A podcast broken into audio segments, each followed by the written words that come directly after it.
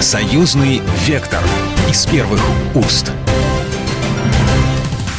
Здравствуйте, в студии Екатерина Шевцова, и вы слушаете программу «Союзный вектор». Наша программа о самых актуальных, о самых важных событиях, которые касаются России и Беларуси, нашего союзного государства. На этой неделе президент э, Беларуси Александр Лукашенко находится с государственным визитом в Китае. Александр Лукашенко и председатель КНР Си Цзиньпин придут переговоры в узком и расширенном составе, и визит завершится 2 марта. Этот визит в Китай очень сильно встревожил США и их союзников. Об этом пишут западные СМИ. Вот, например, газета «Гардиан» считает это событие признаком того, на чьей стороне симпатии Пекина. Некоторые издания отметили, что это демонстрирует пропасть в отношениях между Западом и КНР, а также, э, естественно, в вопросах конфликта в Украине.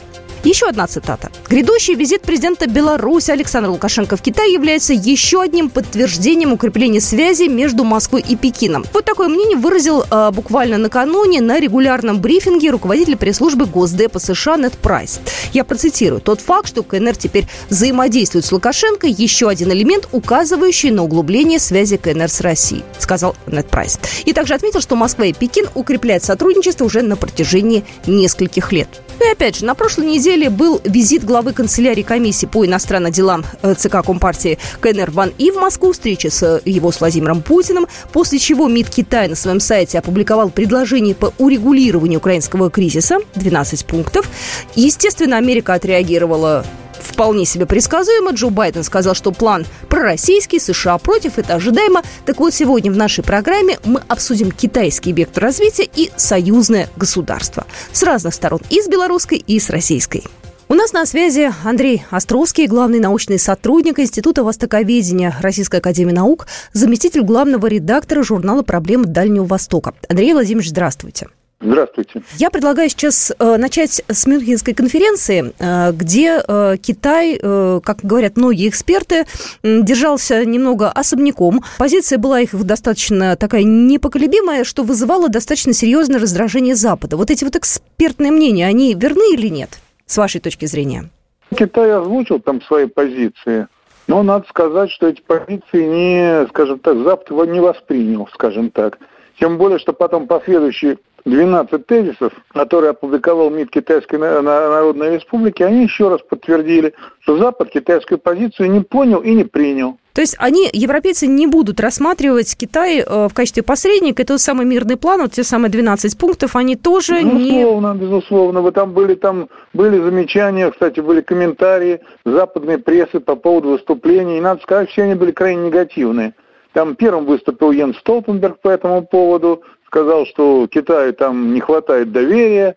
Затем выступал Урсул фон дер Ляйен. Надо сказать, что западноевропейская дипломатия, все, да и восточноевропейская тоже, все, кстати, достаточно негативно отозвались по к плану, предложениям, 12 пунктам Министерства иностранных дел КНР. А визит в Россию, он э, тоже, наверняка за ним следили внимательно в Европе. Э, какие цели преследовал Ван И, э, пообщавшись с нашими дипломатами, с Владимиром Владимировичем Путиным? То есть у него какая задача ну, была? Ну, естественно, обсудил, как отреагировали. Во-первых, рассказал о Мюнхенской конференции, на которых нашу Россию не приглашали. Вот. И, во-вторых, он, собственно, примерно дал свои впечатления от, скажем так, бесед с западными дипломатами, которые, по сути дела, плохо восприняли китайские 12 тезисов. Особенно негативно отозвался о них глава европейской дипломатии Жозеф Барель, который переплюнул даже и Столтенберга, вот по этому вопросу. На... Можно ли назвать это, условно говоря, истерикой такой, да? То есть они от бессилия вот это все говорят и делают, потому что у них нет... Нет, но дело в том, что китайская Китай теперь в экономике это страна одна из мировых лидеров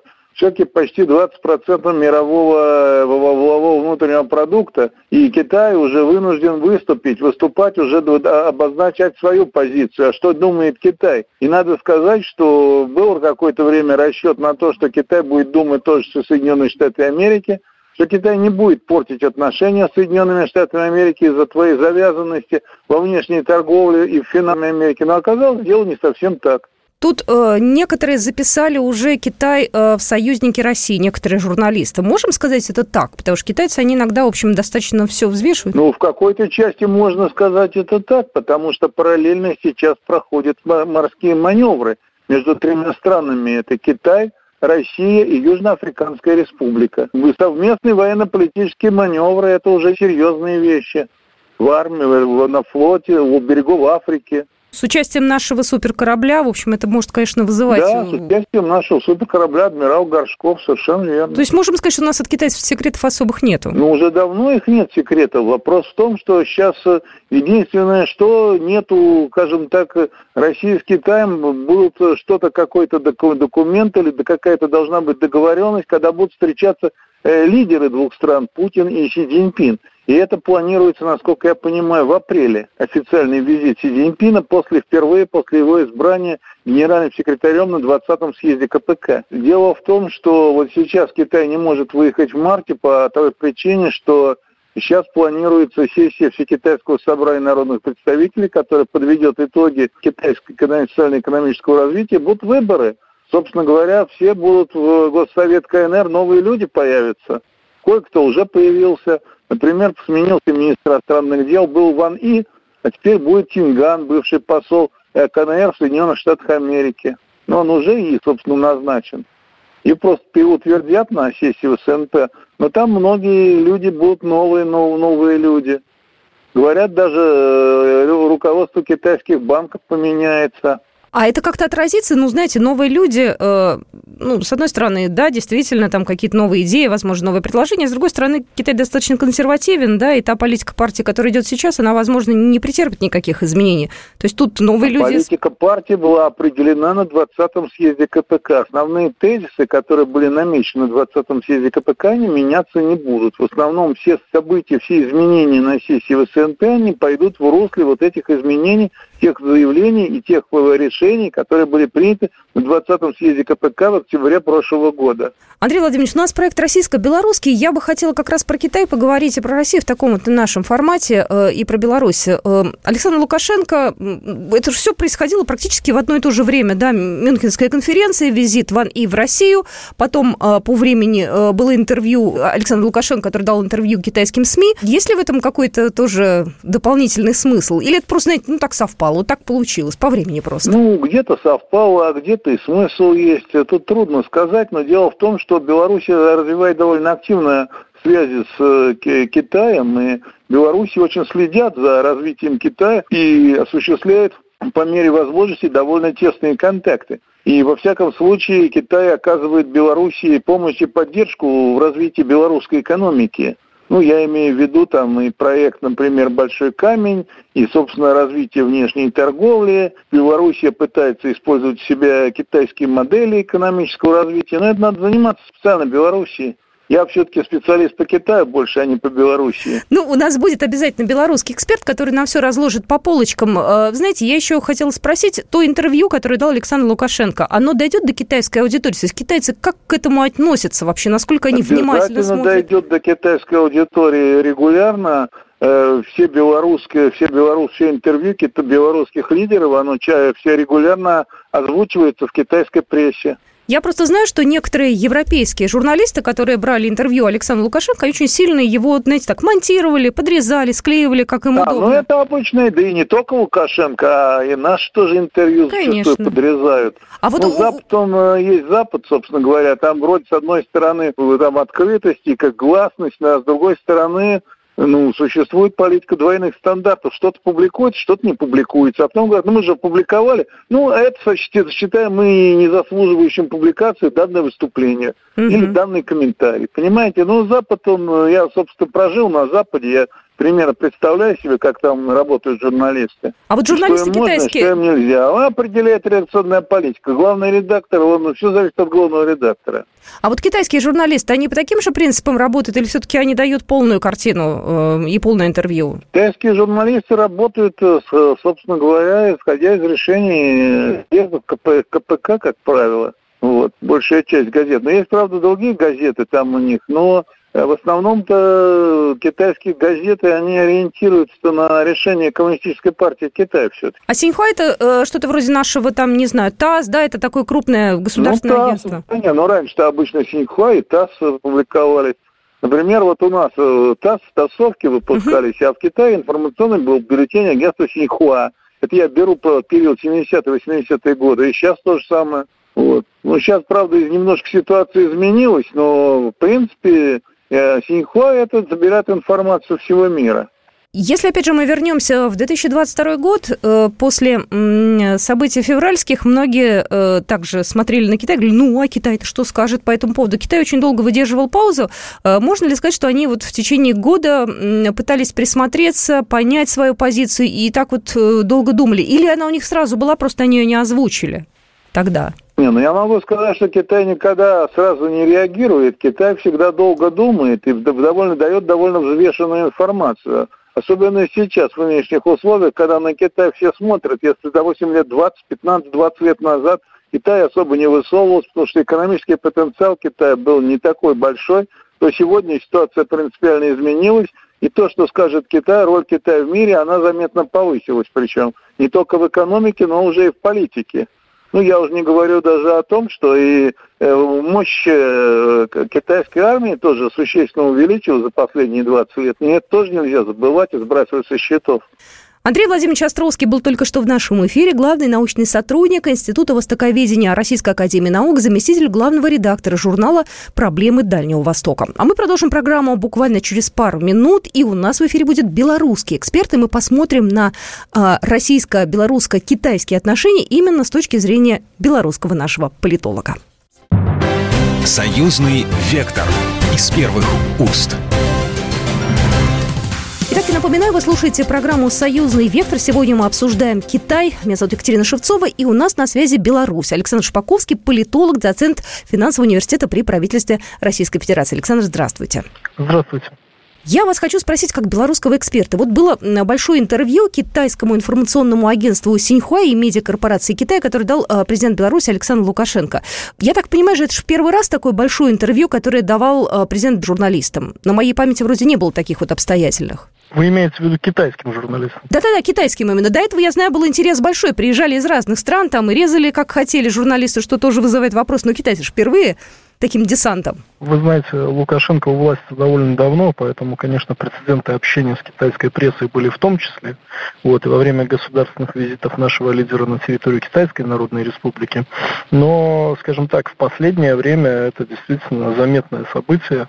Вот, э, и, естественно, такого рода интервью предваряло уже анонсированный визит в Китайскую Народную Республику. То есть мы своего рода создаем определенные информационные заделы, э, презентуем презентуем э, белорусское видение в отношении острых злободневных вопросов э, международной повестки, отдельные аспекты нашей внутренней политики, взгляд на развитие белорусско-китайских отношений для широкой китайской аудитории. Ну, это такая, знаете, информационная проработка предстоящего государственного визита. Ну, такая основательная была проработка. Я посмотрела внимательно и само интервью, да, и фрагменты, э, и темы, которые обсуждали. С вашей точки зрения, что было в этом интервью больше политики или экономики? Вы знаете, наши отношения с Китаем, э, если мы характеризуем их с точки зрения того взгляда, э, как их видит э, Пекин, это отношения всестороннего стратегического партнерства. То есть одна из высших ступенек в дипломатической иерархии Китайской Народной Республики. Сами китайцы называли эти отношения всепогодной дружбой, железным нерушимым братством и так далее. То есть отношения развиваются в разных аспектах, в политике, в экономике, в области военно-технического сотрудничества, науки. Надо сказать, что до недавнего времени политические отношения э, с Пекином несколько опережали э, динамику развития экономических отношений. Мы говорили о том, что в полной мере потенциал экономических отношений, вот, э, исходя из того уровня политического доверия, которое сформировалось между нашими странами, не раскрыт. Более того, я напомню, это примечательный факт, что в 2020 году, когда в Беларуси после президентских выборов последовал заметный политический кризис, э, именно Китайская Народная Республика наряду с Россией поддержала э, конституционный строй в нашей стране, и руководитель Китая Си Цзиньпин первым поздравил с победой белорусского лидера. Для нас это было важно с точки зрения политики, потому что понятно, э, какими бы ни были мощными государственный аппарат, силовые структуры, э, все равно в случае, когда страна сталкивается с угрозой гибридного переворота, который к тому же поддерживается странами глобального Запада, вот, э, внешнеполитическая поддержка, особенно со стороны двух сверхдержав, конечно, она важна.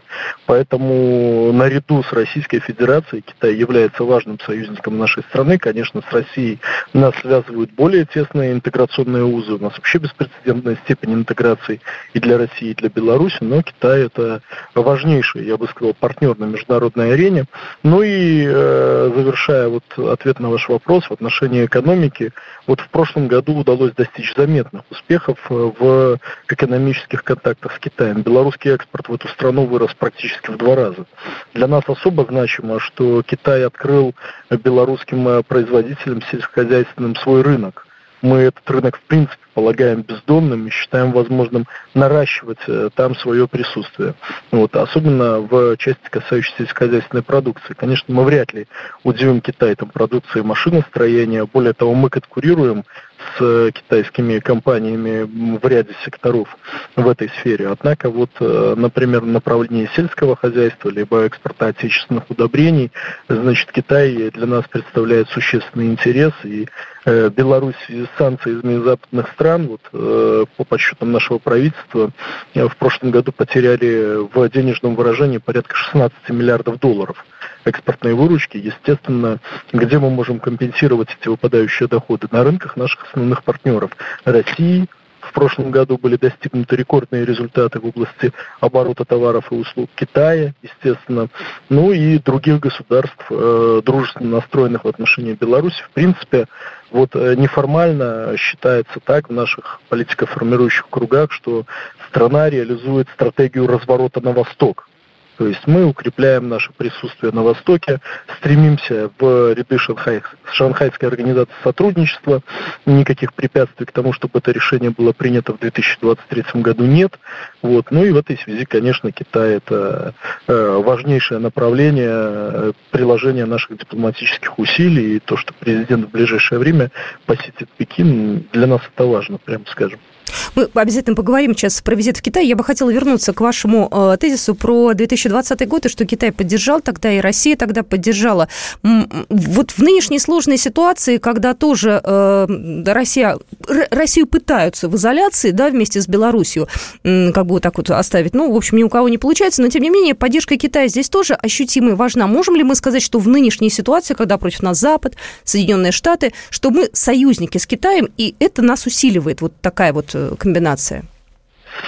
Знаете, я бы не говорил о неком прямом формальном союзе. Вместе с тем, э, по нашему мнению, это не только моя точка зрения, консолидированная позиция белорусского экспертного сообщества про государственного толка, вот, наблюдается трансформация китайской позиции от благожелательного нейтралитета – в отношении России, дружественного нейтралитета, до в большей степени пророссийской позиции на международной арене. Во многом этому способствовала негативная реакция коллективного Запада и Украины на выдвинутые китайским руководством мирные инициативы.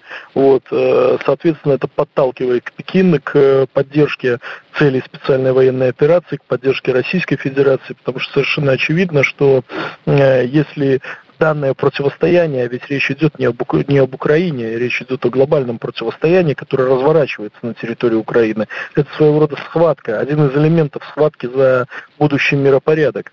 Вот если это глобальное противостояние в данном эпизоде закончится для России, скажем так, неудачно, то, безусловно, это будет означать стратегическое поражение Китая. Поэтому, э, в общем-то, э, сама международная обстановка подталкивает страны к сближению.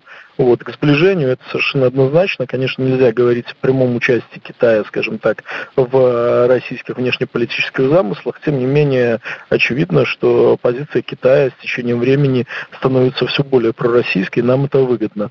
Э, Китай э, покупает российские энергоресурсы в условиях, когда Запад пытается заблокировать э, значит, их поставки на внешние рынки.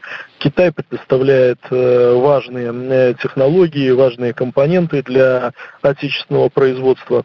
Вот. Китай открывает свой рынок для российских товаров. По-моему, в прошлом году зафиксирован беспрецедентный китайско-российский торговый оборот, кстати, с положительным сальдо торговым для Российской Федерации, что, в принципе, в отношениях, э, торговых отношениях с Китайской Народной Республикой у внешних партнеров бывает не так уж часто.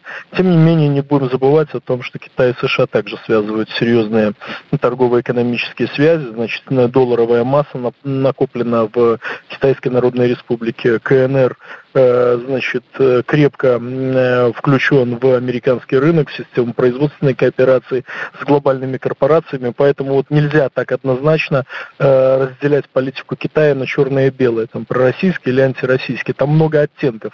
Но могу сказать, что по большинству аспектов, конечно, сотрудничество с Китаем для наших стран является выгодным и э, взаимовыгодным, потому что Китайская Народная Республика прекрасно понимает значение этой системы союзов.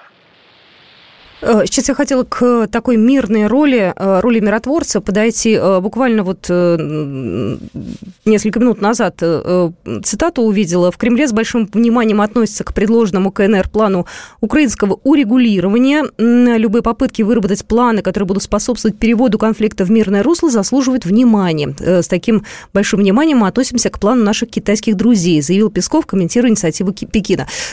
Александр Лукашенко уже не раз выступал миротворцем. Вспоминаем Минские соглашения, да, на которые все плюнули, тогда нас обманули, но не суть. Все равно это было.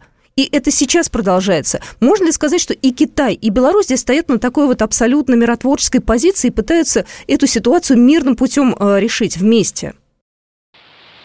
Я бы подчеркнул, что Минские соглашения, несмотря на то, что у нас здесь в прошлом году последовал парад камин вот, э, политических лиц с низкой, политиков с низкой социальной ответственностью, которые не стесняются говорить о том, что они подписывали документы на высшем государственном уровне, а потом не собирались их соблюдать. Тем не менее, Минские соглашения на определенном этапе привели к тому, и мы этим в Беларуси обоснованно гордились, что согласно отчетам ООН и ОБСЕ в 2019 году на Донбассе не погиб ни один ребенок. Это был действительно важный результат нашей э, дипломатии, миротворческой миссии белорусской дипломатии. Это термин, который когда-то вашим покорным слугой был введен в оборот, вот, э, скажем так, научно-популярный. И мы до сих пор придерживаемся этой позиции. Мы считаем, что любой худой мир лучше доброй ссоры. Я напомню, что буквально через несколько дней после начала специальной военной операции с согласия России и тогда при согласии Украины, тогда украинское руководство вело себя значительно более адекватно, чем на настоящем этапе, в Беларуси прошли несколько раундов переговоров. И кровопролитию можно было положить конец, достичь целей специальной военной операции, которые, кстати, не содержали ничего сверхъестественного. Это денацификация, это нейтральный статус э, Украины, внеблоковый отказ от размещения иностранных военных баз, это э, гарантии прав русскоязычного населения, то есть все это э, Украина была готова акцептировать, однако на каком-то определенном этапе мы знаем, какая страна, вот Великобритания, ее политические круги повлияли на своих киевских младших партнеров, и там началась совершенно другая история. Огромное спасибо. Александр Шпаковский был только что в нашем эфире. Политолог, доцент финансового университета при правительстве Российской Федерации. Спасибо большое. Программа произведена по заказу телерадиовещательной организации Союзного государства. Союзный вектор из первых уст.